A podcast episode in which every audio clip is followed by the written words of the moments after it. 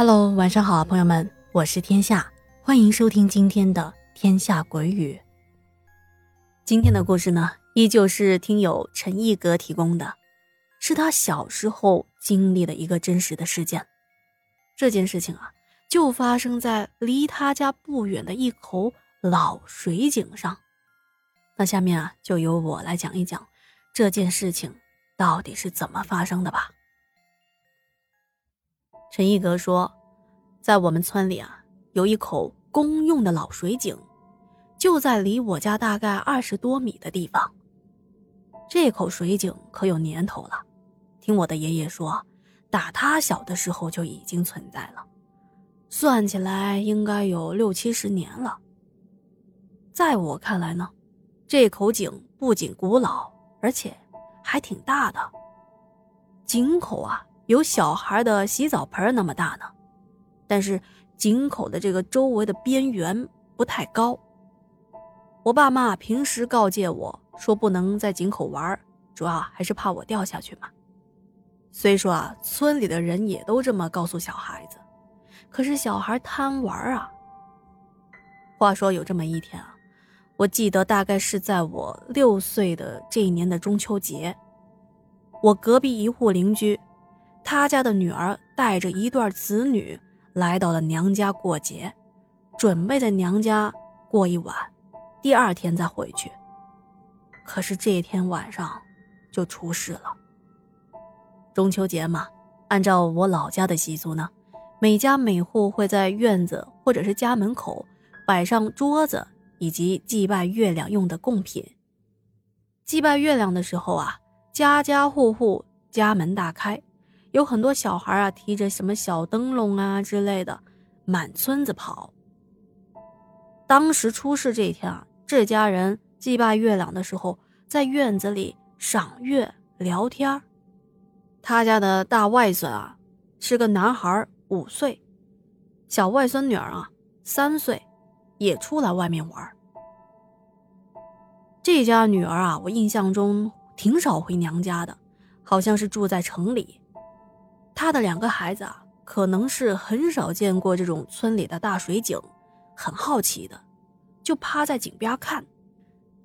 他家的大人看到他们在井边，还喊了一句：“哎，不要在那边玩，太危险了，回家了。”两个小孩也挺听话的，也就回家去了。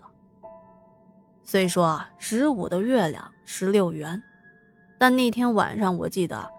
月亮是又圆又大。过了一会儿呢，好像是九点多吧，我妈妈已经开始收拾桌上祭拜用的瓜果和糕饼了。我问我妈说：“怎么这么早就收起来了呢？”妈妈说：“月亮不出来了，祭拜仪式就可以结束了。”我抬头望向了天空，只见月亮刚才所在的地方已经被一团厚厚的乌云。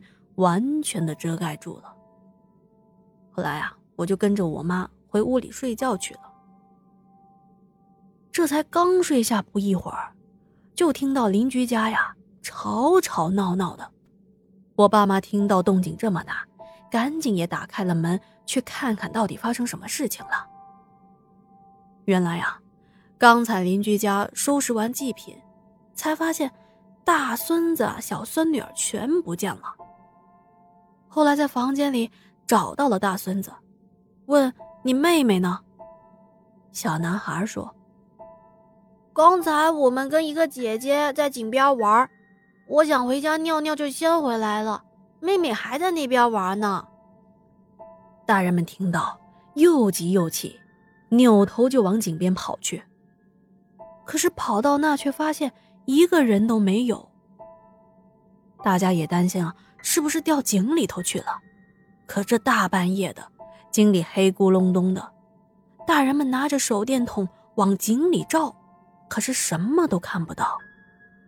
于是就开始满村子找，但是找了一圈还是没有找到。时间太晚了，当时啊，我爸让我跟我妈先回去休息，他跟着邻居继续找这个孩子。等到第二天我醒过来的时候，我听到爸爸跟妈妈说：“昨天晚上他们在村里找了很久，还是没有找到。村里的其他人家都说没看到这个小女孩，而且碰巧的是，村西边的另外一户人家的女儿也不见了。这个女孩啊比较大，已经七八岁了，平时啊是那种很乖巧懂事的女孩子，并不会到处的乱跑。同一天夜里。村里的两个小女孩莫名的失踪，这也太诡异了吧！于是大伙儿啊连忙敲开了村长家的门，和村长说了这件事情之后，村长怀疑呢孩子太小了，夜里又黑，可能掉到什么沟渠啊井里头，就先从村里的这口古井开始寻找，还找了村里比较有经验的人。绑了绳子，掉到井里看看究竟。说实话，大家都希望在井里什么都没发现，这是最好的。可是，这让人无法接受的结果还是发生了。下去的人果然从井里捞出了邻居家的小孙女儿。当下井的人把小女孩的尸体托举上来的时候，还说了一句。说底下还有一个。带上来一看，是村里失踪的另一个较大的女孩。两个孩子一夜之间全部淹死了。他外婆看到孩子的那一刻，当场晕了过去。两家人抱着孩子湿漉漉的身体，哭得死去活来的。本来是一家团聚的中秋节，没想到因为家长的一时疏忽，从此和孩子阴阳两隔。根据我爸的分析呢，说啊，有可能是孩子趁着大人在忙的时候跑到井边玩一个掉下去了，另一个可能想去救他，小孩肯定不知道怎么施救啊，结果。就一起掉了下去。爸爸说到这儿，连声的叹气，说养了好几年的孩子，一时没看住，说没就没了。这两家人呢，肯定都后悔死了。我妈妈听了也是唏嘘不已，并且转过头来严肃的警告我，让我以后啊不能到井边去玩，一定要注意安全。这件事情啊，也是这口老水井第一次出事故，毕竟死过人，村里人也忌讳，于是就找来了一块大木板，把这个井口给盖了起来，村里人也不在这里打水了。日子啊，一切如常，转眼呢，过去六年了。在我上四年级的时候，这口出过人命的古井，居然。又出现了血碎。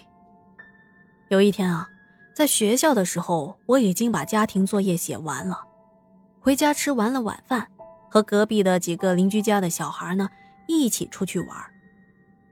我们玩起了捉迷藏。